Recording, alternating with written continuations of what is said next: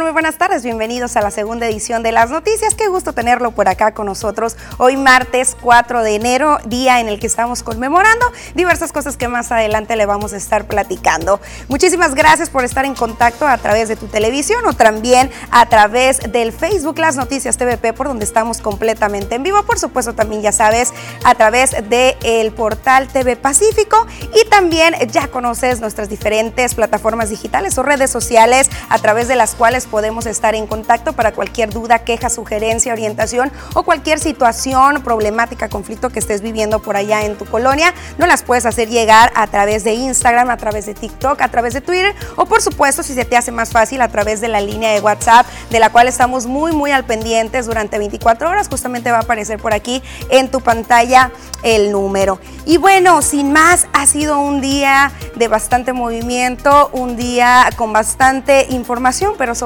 todo el día de hoy, 4 de enero, es un día eh, que muchos eh, profesionistas, sobre todo de la labor de la información, de la comunicación, esperan y es que hoy se conmemora a nivel internacional el Día del Periodista, una labor sin duda alguna con muchas bondades, con muchas riquezas, pero también con algunas limitaciones y también de alguno de esos riesgos. Y justamente el día de hoy les presento una historia de uno de nuestros compañeros, Eduardo López Valenzuela, quien tiene 11 eh, años en la labor, pero bueno, bueno, en unos minutitos más le vamos a presentar esta información. Mientras tanto, pasamos a otro tema que pues mantiene con bastante preocupación al eh, sector de madres buscadoras del estado de Sonora. Y es que usted ya conocía la situación que está padeciendo Cecilia Flores eh, Armenta, una buscadora que ha sido exiliada, por así decirlo, en la capital de la República Mexicana, por acá en la Ciudad de México, eh, justamente por las amenazas que ha recibido en su contrasituación, que no solamente eh, ha recaído en ella, sino también en muchas otras de sus compañeras. El punto es que ayer se hizo viral un video en el que sale con temor, con miedo, pero también con muchísima valentía a solicitar una tregua con los integrantes del crimen organizado. Ante la limitante que han establecido grupos del crimen organizado a las familias de personas en calidad de desaparecidas a través de las amenazas, la líder de las Madres Buscadoras de Sonora solicitó una tregua con el crimen organizado. Cecilia Flores Armenta recordó que durante meses se ha mantenido fuera del estado de Sonora por el riesgo que corrió su vida al emprender la búsqueda de su hijo en fosas, siendo esta no la única en la misma situación. No sé qué vaya, que vaya, que tanto vaya a repercutir, ¿verdad? Esto que hice, no sé qué vaya, qué consecuencias vaya a tener, pero como lo ves, yo estoy pidiendo una tregua eh, con ellos para que nos dejen buscar, porque que me miren como si fuera su mamá la que un día estuviera buscando a, ellos, porque bueno, son malos, culpables inocentes para nosotros los hijos. Fue Leticia Álvarez, que ya ves que ella la levantaron por 14 horas el crimen, la tuvieron torturándola por 14 horas y yo me la traje, pero le levantaron a otro hijo y se fue. Dijo que prefería que la mataran a ella que a su hijo y se volvió a ir. O sea, un único desapareció y su esposo, los cuales busca y por los cuales la secuestraron le advirtieron que no siguiera buscando, que no siguiera meneándole. Aunque hace meses mantuvo un encuentro con autoridades federales y el mismo gobernador del estado, Alfonso Durazo Montaño, y se comprometieron a brindarle seguridad para su regreso, nada ha sucedido, lamentó, y muchas madres han tenido que suspender sus búsquedas por el temor. Desde que empezamos hasta hoy llevamos más de 630 cuerpos, más de 400 fosas y más de 630 personas en, en en fosas clandestinas, del 4 de mayo del 2019 hasta la fecha. Ya no quieren salir la mayoría desde la búsqueda que tuvimos en noviembre en la brigada. Oye, ya mis compañeras están muy opacadas, tienen mucho miedo porque dicen que si yo que soy su representante estoy huyendo del Estado por las amenazas, pues que se pueden esperar ellas que están allá. No buscamos justicia ni culpables, solamente que regresen nuestros hijos, nuestros esposos, nuestros familiares directos a casa, es lo que nos platicaba la madre buscadora que usted veía en su pantalla. Y hemos venido presentándoles a través de las diversas ediciones de las noticias estos eh, panoramas poco positivos que están viviendo las líderes, sobre todo ahorita que inician un año más. Nos comentaba cómo tienen que salir de su estado, de sus familias, de sus trabajos, de sus labores, de sus actividades cotidianas por el temor de ser pues asesinadas, eh, como se le ha amenazado que se atenta en contra de su vida y de su integridad física, como ya se atentó también, eh, o más bien se ejecutó y se llevó a cabo por parte de otra de sus compañeras. Reiteran el llamado a las autoridades en busca de protección y ya lo escuchaba también con el crimen organizado en busca de una tregua. Y pasamos a otro tipo de información que tiene que ver eh, con el índole educativo y es que también algunos padres de familia, inclusive algunos sectores se mantenían con preocupación sobre qué es lo que iba a pasar durante este año 2022 conforme a las guarderías. La Canaco habló de ello y destacó la labor del IMSS por el rescate de muchos de estos recintos escolares. La Cámara Nacional de Comercio, Canaco de Ciudad Obregón, reconoció la importancia de realizar el pago del impuesto predial, razón por la cual hizo un llamado a sus agremiados para que cumplan oportuno y puntualmente con esta obligación. Gustavo Cárdenas García dio a conocer que como organismo empresarial serán un vínculo entre la tesorería municipal y los comerciantes de la localidad, a fin de que se les otorguen facilidades y asesoría, y así de esta manera, coadyuvar a la recuperación financiera del ayuntamiento, el vicepresidente de la Canaco en esta localidad destacó que habitualmente son las personas mayores las que acostumbran realizar de manera puntual el pago de dicho impuesto. Estuvimos en el municipio de Cajeme, en tesorería, para, este es un llamado para todos los afiliados. Vamos a, a, ser intermediarios en el pago de los prediales, ¿sí? Y aquellos que tengan adeudos y todo, que se acerquen a la Cámara. Vamos a hacer algo para poder vincular y que el municipio también en este mes recupere un poco de, la, de, los prediales, porque es la operatividad del municipio, ¿no? Nos quejamos de que, hey, falta esto, falta el otro, pero también nosotros tenemos la responsabilidad de pagar los prediales. A todos los afiliados que tengan adeudos, háblenos aquí a la Cámara Vamos a verlos caso por caso y nos vamos a, nos van a abrir una caja para, para poder tener más eh, rapidez bueno, esta información que observó en su pantalla tiene que ver con este arranque de año y las responsabilidades que tenemos que sanar como ciudadanos. Ayer le presentábamos a ustedes estas largas filas que ya se registran en la agencia fiscal por parte de todos los contribuyentes, los automovilistas que buscan pagar su reemplacamiento, también realizar algunos convenios, renovar las licencias de conducir y por otro lado, sabemos también que tenemos durante los primeros meses del año para ir a sanar este pago de peredial, si tenemos algún una multa por ahí pendiente con la autoridad. Hay que aprovechar porque recordemos que comúnmente durante, después del tercer trimestre es cuando llegan aquellos recargos que tanto lastiman al bolsillo y ya lo escuchaba, la Canaco brindará algunos beneficios al sector comercial en busca justamente de que no haya ningún adeudo o ningún moroso por ahí. Y bueno, seguimos con eh, lo que tiene que ver con eh, los sectores empresariales y los organismos empresariales y en este caso la Cámara Nacional de la Industria y la Transformación arranca este 2022 con expectativas muy positivas. Cámara Nacional de la Industria de la Transformación Canacintra en el municipio de Cajeme, a nivel global la recuperación económica tras el COVID-19 sigue su curso y la localidad no es ajena a este comportamiento. Julio César Pablo Ruiz dijo que el año que inicia genera buenas expectativas para el sector industrial debido al crecimiento de la actividad agropecuaria y maquiladora, además de la generación de empleos que se ha registrado en el sector comercial, el cual ya superó a la industria en recuperación de fuentes de trabajo. El presidente de la Canacintra también comentó que el proyecto de fortalecer la actividad del Aeropuerto Internacional de Ciudad de Obregón, convirtiéndolo en un centro internacional de carga, también contribuirá al desarrollo de la región.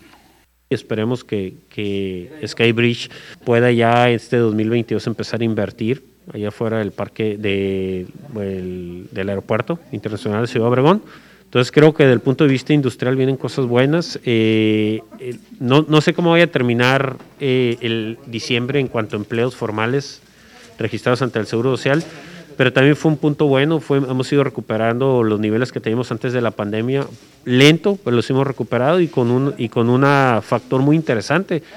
El sector comercial es un sector que creció tremendamente en el empleo, a pesar de, lo que se, se, se veía eh, o se ve muchos locales abandonados y bueno, muchas quejas y muchos comentarios sobre la mala situación del comercio. Ahora sí regresamos a esta información que le brindaba al inicio de este espacio de noticias, que hoy 4 de enero se conmemora el Día del Periodista y ahora sí los invito a ver esta historia de un orgullo cajemense. Aunque hoy en día el periodismo está considerado como una de las profesiones de mayor riesgo e incluso como una de las peores pagadas, la pasión y vocación llevó a Eduardo López Valenzuela al mundo de la comunicación, pese a haber estudiado la carrera de economía en la Universidad de Sonora. Tras destacar por su labor dentro del imparcial, fue elegido para integrar un grupo de investigaciones especiales durante el 2015, el cual al poco tiempo logró el Premio de Periodismo Nacional 2018 por la cobertura a la caravana migrante que arribó a México, trabajo que trajo la vista y atención nacional al Estado y a su oriundo KGM. Eh, como parte de este equipo hicimos varios trabajos sobre contaminación, el río Sonora y, ahí en 2018, que fue un año también que marcó eh, un rumbo especial para el tema de la migración en México, Estados Unidos. Llegamos a Guadalajara en avión, nos regresamos en el tren junto con los migrantes, veníamos como, como uno más de ellos, ¿no? Eh, fuimos el primer equipo de, bueno, había periodistas internacionales, pero éramos el único de un medio mexicano, yo creo que venía ahí con, con esta caravana.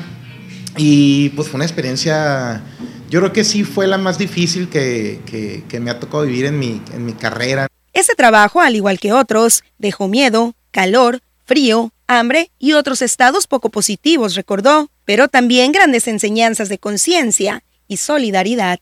El periodismo eh, da muchas, eh, pues no sé si pueden llamar alegrías o, o, sinsabores, pero creo que estamos los periodistas para, para servir, para, para tratar de arreglar cosas en la sociedad, no tratar de de, pues, de que las autoridades y la, misma gente vea que están ocurriendo cosas a, las que a veces les pasamos así de lado, ¿no? Porque pues, estamos fijos en, en algo o en algún objetivo y, pues no queremos ver a los lados, ¿no? Y, y, hay gente ahí que está sufriendo por, pues por cosas, por corrupción del gobierno, por corrupción de empresas, a lo mejor por... Eh, cosas que pasan en, el día a día, en, las ciudades, en los pueblos, y pues que si no las damos a conocer nosotros, ¿quién, quién las va a dar a conocer? ¿no? Si no las damos a conocer, nosotros, ¿quién las va a dar a conocer? Creo que me quedo con esa frase y por supuesto un gran abrazo y muchísimo ánimo y respaldo, por supuesto, a todo el gremio periodístico de Ciudad Obregón, también del Estado y de la República Mexicana, justamente ahora que vivimos un entorno muchas eh, veces eh, de violencia, de inseguridad, con la labor que realizan, sobre todo aquellos periodistas que se dedican a esa nota roja o aquellos investigaciones a fondo de temas que son muy complicados, ya lo decía mi compañero Eduardo en temas, por ejemplo, de corrupción. Con esto hemos llegado al momento de la primera pausa comercial, pero regresamos, así que no se me vaya, hay bastante información aún.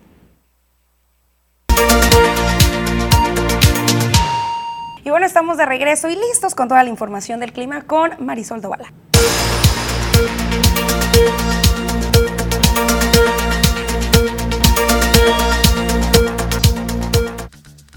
Hola, ¿qué tal? Muy buenas tardes. Es un gusto para mí saludarlos este martes, ya transcurriendo poco a poco la semana. Acompáñenme a conocer el pronóstico del tiempo. Iniciamos haciendo nuestro breve recorrido por la República Mexicana para conocer las temperaturas al momento en algunos puntos importantes del territorio nacional. Esta tarde Tijuana con 17 grados 22, para Chihuahua, La Paz con 23. En el sur de la República tenemos ambiente caluroso que llega a los 30 grados centígrados. Nos concentramos en nuestro estado, en Sonora, para conocer también las temperaturas al momento en los diferentes sectores, temperaturas, condiciones de cielo, comenzando con Abojoa. Esta tarde con 26 grados, una condición de cielo mayormente soleada, la misma condición para Ciudad Obregón con 25, 23 grados centígrados para Guaymas y la capital alcanza los 24.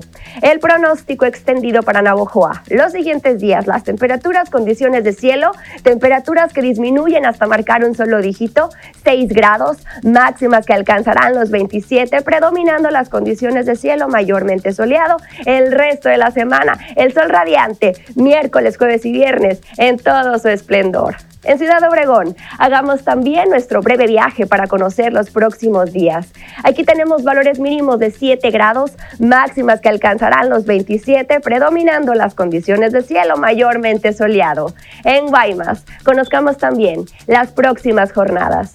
Aquí tenemos valores mínimos de 11 grados, máximas que alcanzarán los 24, cielos completamente despejados los próximos días de la semana. Por último, en la capital de Sonora, en Hermosillo, veamos también las siguientes jornadas, el pronóstico extendido, mínimas de 5 grados centígrados, abríguese muy bien, máximas que alcanzarán los 26, teniendo cielos completamente despejados, escasa nubosidad pronosticada para el día sábado, el fin de semana. Pasemos ahora rápidamente a conocer también la fase lunar cuarto creciente. La salida a las 9 horas con 11 minutos y la puesta a las 20 horas con un minuto. La salida del sol esta mañana a las 7 con 11 minutos y la puesta del sol a las 17 horas con 39. Hasta aquí el reporte. Que pase una excelente tarde.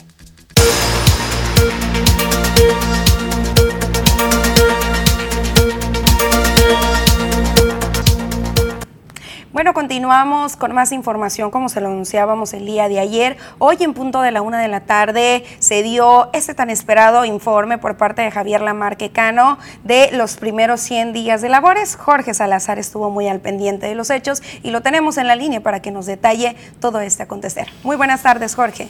Susana, amigos del auditorio, tengan ustedes una extraordinaria tarde, como bien lo dijiste, hoy eh, poco después de la una de la tarde el alcalde Javier Lamarque Cano acudió ante funcionarios, representantes de las cámaras y sectores de organizaciones del municipio de Cajeme para rendir el informe correspondiente a los primeros 100 días de su gobierno.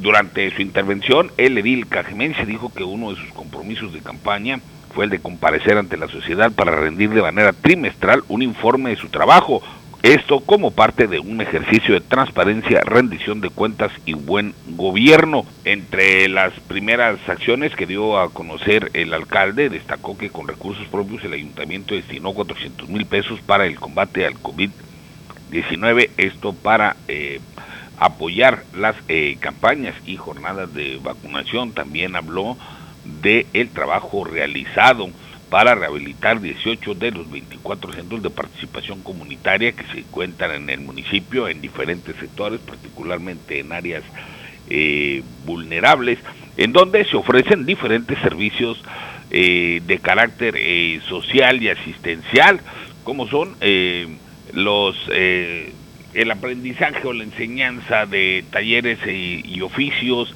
la práctica de algún deporte.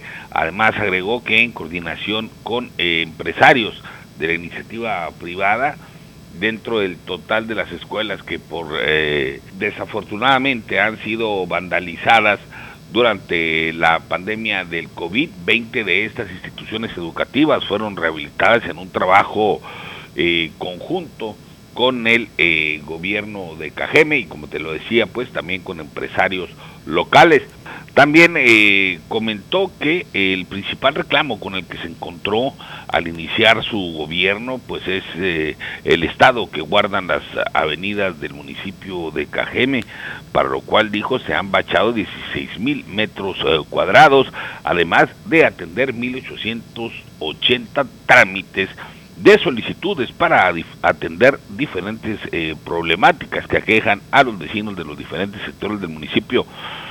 Comentó eh, también Susana y amigos del auditorio que es mucho lo que se ha hecho durante los primeros 100 días, pero que este mucho representa muy poco para lo que requiere Cajeme realmente. El alcalde destacó que se han realizado acciones en materia de impulso al deporte, cultura, reparación de infraestructura, así como la adquisición de máquinas Aquatech para atender las necesidades del organismo operador municipal de agua potable y alcantarillado, esto pues en materia de eh, limpieza y mantenimiento de la infraestructura. Eh, también el edile cajemense eh, señaló que todo este esfuerzo, todos estos resultados que se han generado durante los primeros 100 días son eh, parte del trabajo que se ha hecho en conjunto con los integrantes del Cabildo y por supuesto funcionarios y trabajadores de la presente administración.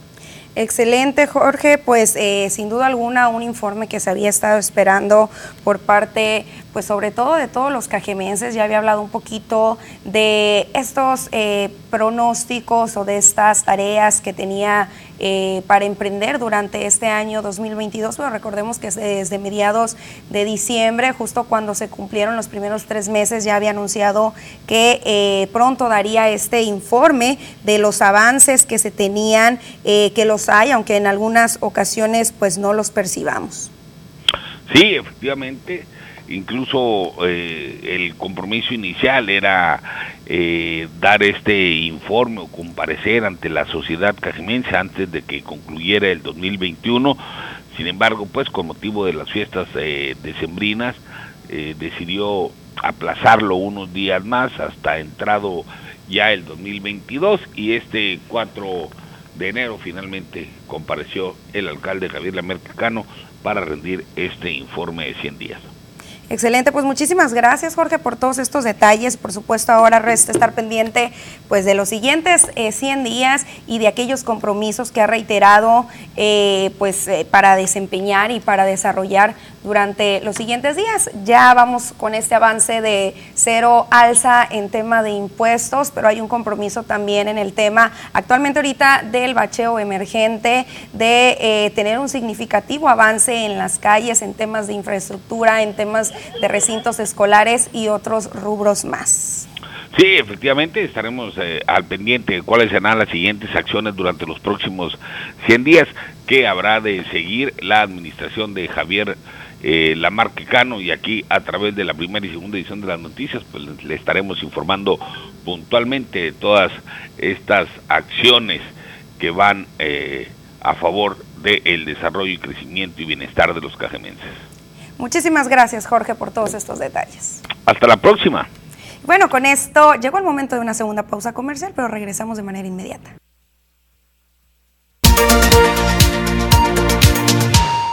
Muchísimas gracias a quienes se mantienen en contacto con nosotros. Ya estamos dándole lectura por aquí a sus mensajes y nos piden ayuda para solicitar la colaboración de la donación de sangre para Francisco Valenzuela, quien se encuentra en el IMSS en la cama 9 en terapia intensiva en Ciudad Obregón y nos dejan un número 6231-039010. Hay que asumarnos y hay que apoyar. También por acá nos dicen... En la colonia Nueva Palmira, por la calle Águilas y esquina con Emeterio Ochoa, hay un foco eh, mercurial. Hay un foco mercurial fundido. Muchas gracias por difundirlo. Por supuesto, aquí está ya el reporte. También por acá nos dicen, eh, buenas tardes, quiero reportar las lámparas de la CTM desde la Michoacán hasta la Tabasco. Todas no prenden, hay mucha oscuridad y peligra mucho la gente que trabaja como la que entra temprano y que sale tarde. Les agradezco mucho que tomen en cuenta este reporte, nos comentan, ahí está para la autoridad correspondiente. Por acá nos dicen muchas felicidades amigos periodistas, muchísimas gracias, el saludo para todos nuestros compañeros. También por acá nos llega de nueva cuenta otro reporte, Omapaz, eh, favor de atender esta situación eh, de un drenaje tapado en la calle Carbó 700 entre California y Campeche en la colonia Villa California. Número de reporte 643527, repito, 643527. El registro está lleno y tirando aguas negras, urge. Y ya tiene rato, ¿eh? de manera muy, muy constante los vecinos de ese sector nos han estado solicitando el apoyo. Eh, vamos a ver qué es lo que está sucediendo por aquí, por qué Lomapaz no ha acudido, porque sí son ya algunas semanas en las que constantemente se nos está emitiendo este reporte reporte y este llamado de auxilio y de ayuda para los vecinos de ese sector que tienen algunas complicaciones por esta problemática. Eh, también por acá nos están preguntando sobre el periodo de vacunación y recordemos que justamente el día de hoy arranca una nueva jornada para las zonas rurales. Por aquí lo tiene en pantalla. Hoy, martes 4 de enero, estuvieron, están presentes aún en Cocorit, en Esperanza, en Quechehueca, en El Tobarito, en Pueblo Yaqui, en Buenavista y Cumuripa. Y en la mayoría de estas zonas, a excepción del Campo 5 y a excepción de Cumuripa, estarán aún activa la jornada el día de mañana. Recordemos que esta es para refuerzos a personas mayores de 60 años ya cumplidos y que cuenten con su esquema completo de vacunación contra el COVID-19, pero también se van a estar aplicando primeras dosis AstraZeneca a todos aquellos mayores de 18 años que no hayan tenido ninguna dosis y que estén considerados dentro del rubro de rezagos. También se van a estar cerrando algunos esquemas de vacunación a las personas que tengan pendiente su segunda dosis de las vacunas Pfizer, AstraZeneca y Sinovac. Ya sabe cuál es la mecánica, ya sabe que hay que imprimir nuestra solicitud, nuestra papeleta, nuestro certificado y acudir con ella en mano. Y hay que tener muchísimo cuidado en eh, cómo la llenamos, porque recordemos que durante el 2021 y eh, muy seguramente hasta este momento siguen por ahí los siervos de la nación eh, buscando cómo poder registrar en el sistema estas papeletas que fueron llenadas pues con algunos errores ortográficos o con letra ilegible. Continuamos también con los mensajitos. Por acá nos dice que se tienen dos meses, más de dos meses con el drenaje tapado y nos estamos bañando sobre la popó y ya nos hemos enfermado. Ya fui no sé cuántas veces a poner este reporte a la comisaría, pero nomás me dicen, nada más me dice que, pero nada ha hecho al respecto.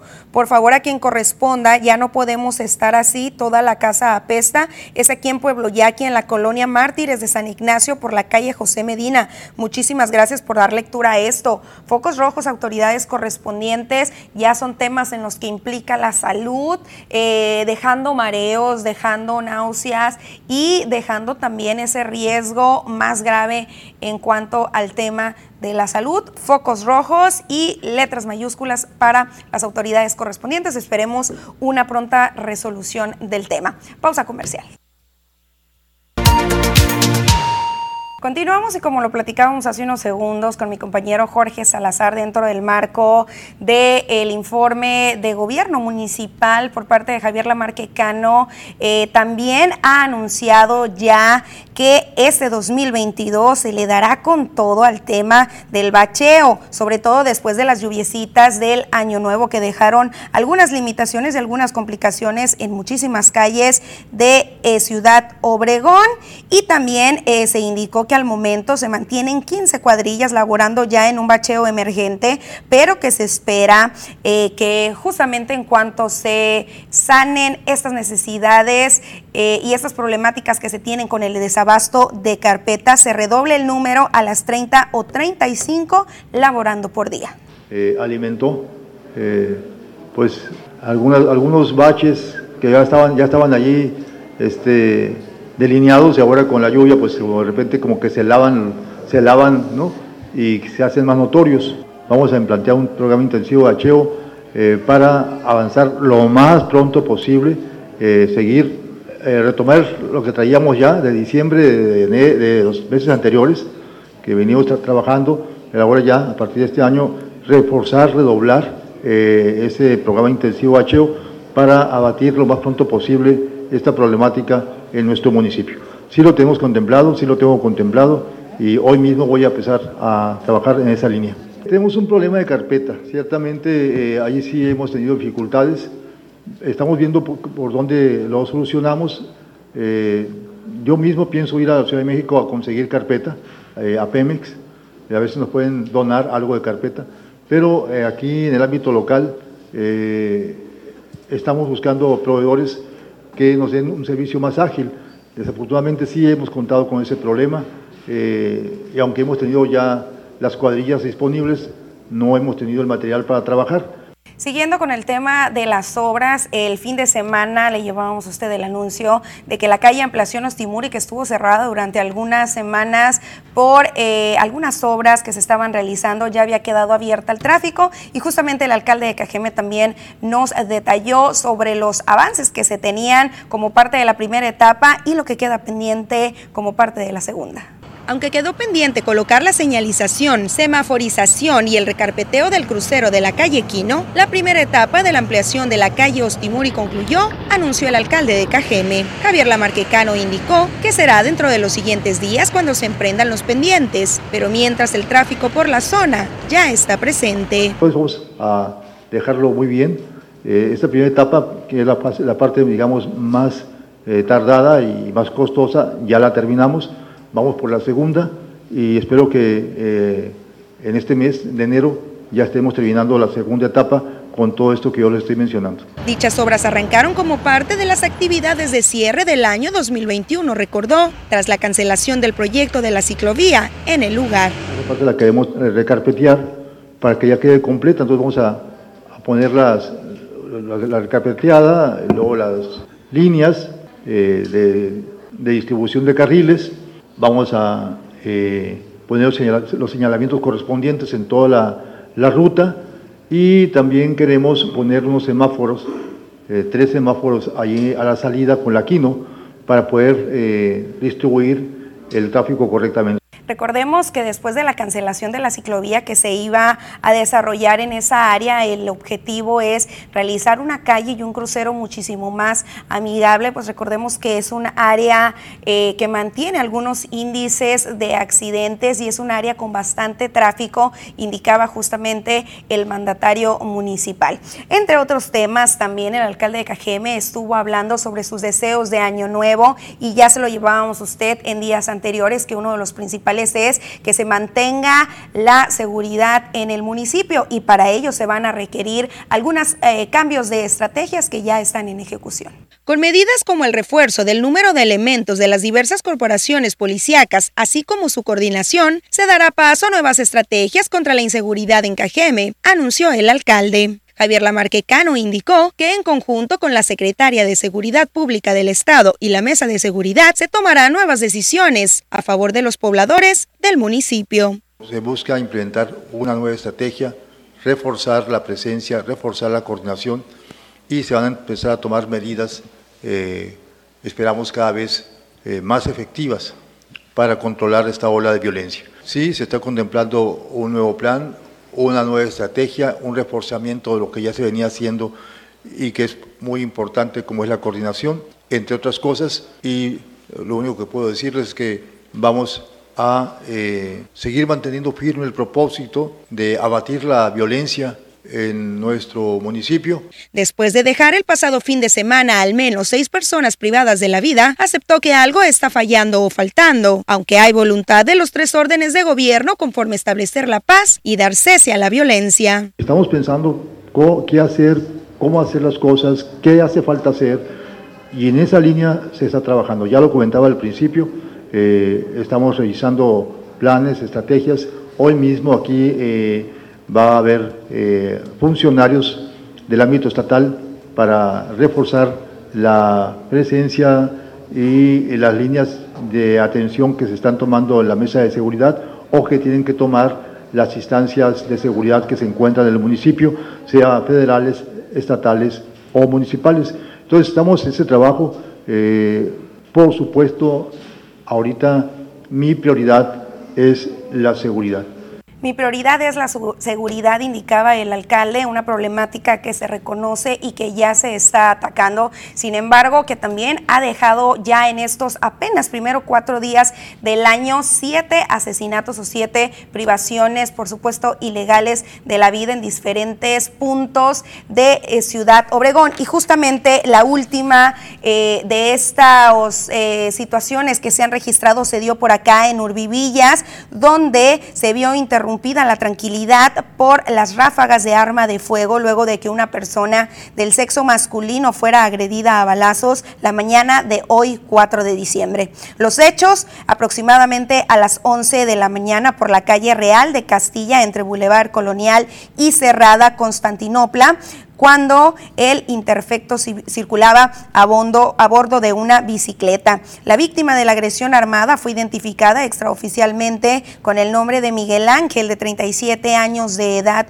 cuyo cuerpo quedó tendido sobre la vía pública. Hasta el lugar arribaron paramédicos de la Cruz Roja, quienes al llegar a la escena del crimen se dispusieron a prestarle los primeros auxilios a Laura Oxiso, pero este ya no contaba con signos vitales. Tras estos lamentables hechos, el número de víctimas que ha provocado las agresiones armadas en el municipio de Cajeme durante estos primeros cuatro días. Asciende a seis personas ejecutadas y eh, ya lo mencionábamos, el 2021 se cerró con 732, 734 privaciones de la vida. También, un número pues que por supuesto se lamenta mucho, fue el pasado mes de octubre, el mes que llegó hasta los 80 y algo de homicidios dolosos, de asesinatos y por supuesto el clamor de toda la sociedad es no llegar ni siquiera a la mitad de este número durante este 2022. Llegamos a una pausa comercial y regresamos eh, con el tema de los deportes. Mi compañero Alfonso Insunza ya se está listando.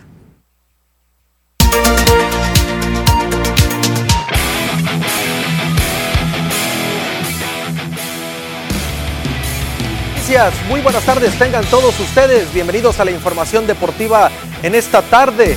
Hay información de último momento y es que los tomateros de Culiacán acaban de anunciar que tienen bajas considerables de cara a las semifinales frente al equipo de los algodoneros de Guasave. El equipo de tomateros de Culiacán emitió este comunicado tras realizarse las acostumbradas pruebas PCR del el COVID-19 a todos los integrantes del equipo. Efren Navarro, Alan Sánchez y Javier Mireles han resultado positivos al virus, por lo que se activaron los protocolos sanitarios. Los jugadores se han aislado y han sido atendidos de manera inmediata. Afortunadamente los tres elementos no muestran mayores complicaciones y se encuentran en reposo. Asimismo se informa que Navarro, Sánchez y Mireles son los únicos jugadores que han resultado positivo a la prueba, aunque se han presentado algunos otros casos de gripe común dentro de los jugadores del equipo de los Tomateros de, Culiacán. El Club Tomateros de Culiacán somete a pruebas eh, periódicas al total de jugadores, cuerpo técnico y staff del equipo con la determinación de tener un adecuado control a posibles contagios para su atención inmediata. Por último, se informa que nuestro receptor Román Ali Solís continúa evolucionando de manera satisfactoria a la lesión que sufre en su tobillo derecho y aunque su estatus es eh, de evaluación día a día. Se espera que esté listo para encarar la ronda de semifinales frente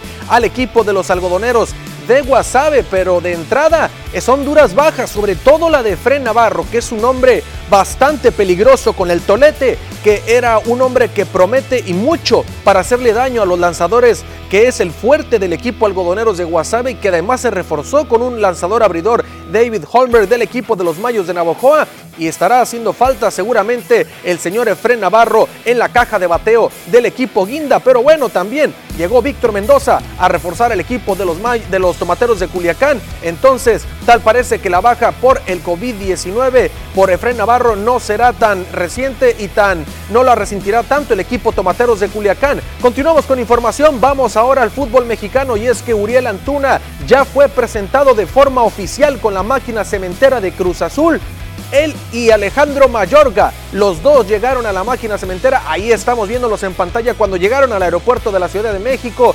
Rápidamente se pusieron la chamarra del equipo de Cruz Azul. Pero bueno, también por ahí se emitió un tuit bastante polémico de Amauri Vergara, el dueño del equipo de las Chivas Rayadas del Guadalajara, diciendo que todos los futbolistas mexicanos pueden llegar a Chivas, pero Chivas no es para todos los mexicanos, obviamente lanzando una pedrada bastante fuerte a la cabeza de estos dos lanzadores debido de estos dos jugadores, perdón, debido a que han presentado casos de baja de juego, han presentado casos de indisciplina. El caso es que los dos jugadores no se asentaron bien en las filas de Chivas y terminaron saliendo prácticamente por la puerta de atrás sin pena ni gloria. Ahí están los dos jugadores que llegan entonces a la máquina cementera del Cruz Azul. Continuamos con, información, vamos ahora al Manchester United porque se prendieron los focos rojos, no por contagios de COVID-19, no por eh, absolutamente nada malo. Sin embargo,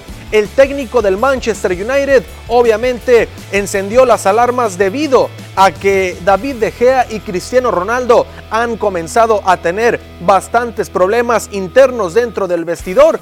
Esto no le gustó nada al técnico y es que se vio en el partido ante el Wolverhampton como eh, Cristiano Ronaldo quiso ceder la pelota hacia atrás, hacia el portero. Eh, David De Gea se vio muy comprometido con este balón, estuvo muy cerca de incrustarse en las redes del equipo del Manchester United para convertirse obviamente en autogol. Eh, David De Gea terminó reclamándole y en serio a Cristiano Ronaldo. Después de eso, eh, eh, terminó por cederle el gafet de capitán de Gea por órdenes del técnico a Cristiano Ronaldo y eso ha provocado bastante molestia dentro del equipo. Continuamos con información, vamos ahora al básquetbol y al fútbol americano y es que el equipo de Washington ya tiene fecha para su próximo nombramiento, su nueva identidad. Y es que hay que recordar que este equipo hace eh, la temporada anterior se llamaba los Pieles Rojas de Washington, pero esta temporada son el equipo Washington Football Team, pero a partir del 2 de febrero ya tendrán eh, una nueva identidad, así ya lo dio a conocer en un comunicado el equipo de Washington. Vamos a ver cómo se llama el equipo, algo muy similar a lo que está viviendo eh, los indios de Cleveland, que ya no, más, ya no se llaman más indios de Cleveland, ahora llevarán el nombre de los guardianes de Cleveland,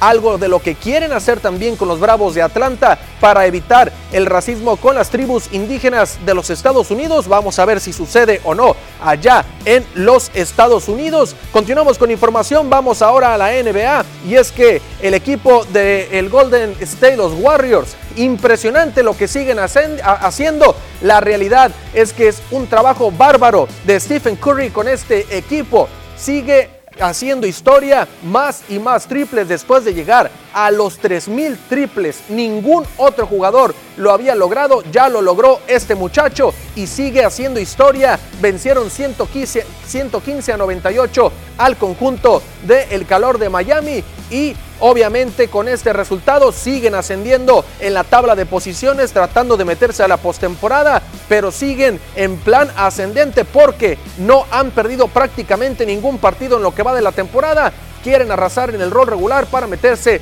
a jugar como local en lo que resta de los playoffs. Con esto amigos llegamos al final de la información deportiva el día de hoy. Quédense con más información aquí en las noticias.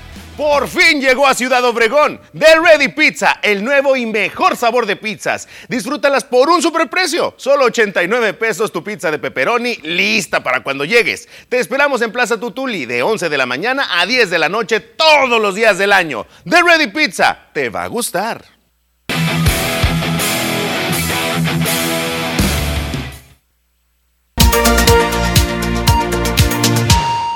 Muchísimas gracias por habernos acompañado en la segunda edición de las noticias. Recuerden que lo vemos el día de mañana en punto de las 2 de la tarde con toda la información, con todos los detalles del acontecer de las últimas horas. Nos vamos, pero nos quedamos vigentes a través del portal Las Noticias TVP a través de Facebook. Hasta luego.